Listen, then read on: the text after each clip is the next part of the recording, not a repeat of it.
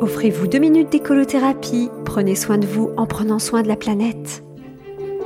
Bonjour, c'est Flora et Brige.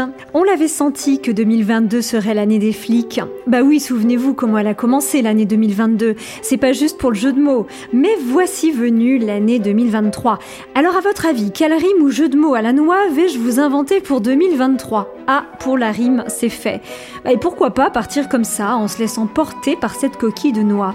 C'est solide et léger à la fois, ça évoque la force de ce bel arbre qu'on pourrait nommer son papa, on espère que ça flotte euh, car on n'a pas envie de se noyer, et puis une coquille de noix, c'est une ingénieuse protection pour un fruit en forme de cerveau. Ce cerveau que nous sommes si nombreux à avoir mis soit en sourdine, soit en éveil durant l'année 2022. À ceux qui auraient fait la sourde euh, la sourde oreille, en évitant de trop penser, je voudrais faire une fleur. Je vous offre une pensée. Peut-être me répondrez-vous que vous n'en voulez pas de cette fleur à qui Jacques Prévert a donné les attributs de sale, maigre, petite, malade, aigre, fanée, personnelle, euh, tout en disant qu'elle était sacrée.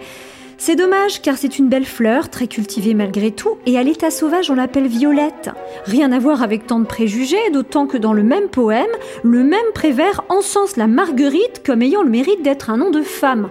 Bah, comme la violette en fait, même si on ne trouve plus guère de marguerite ni de violette dans la jeune génération. Et tiens, dans les sales fleurs, hein, je cite, euh, Prévert visait aussi les immortels. Pensez-y lorsque vous vous souhaiterez une bonne santé tous les ans. Pour en revenir au cerveau, je serais moins manichéenne que notre cher Prévert, sans l'opposer à l'art, à l'humain, au collectif ou encore à la santé.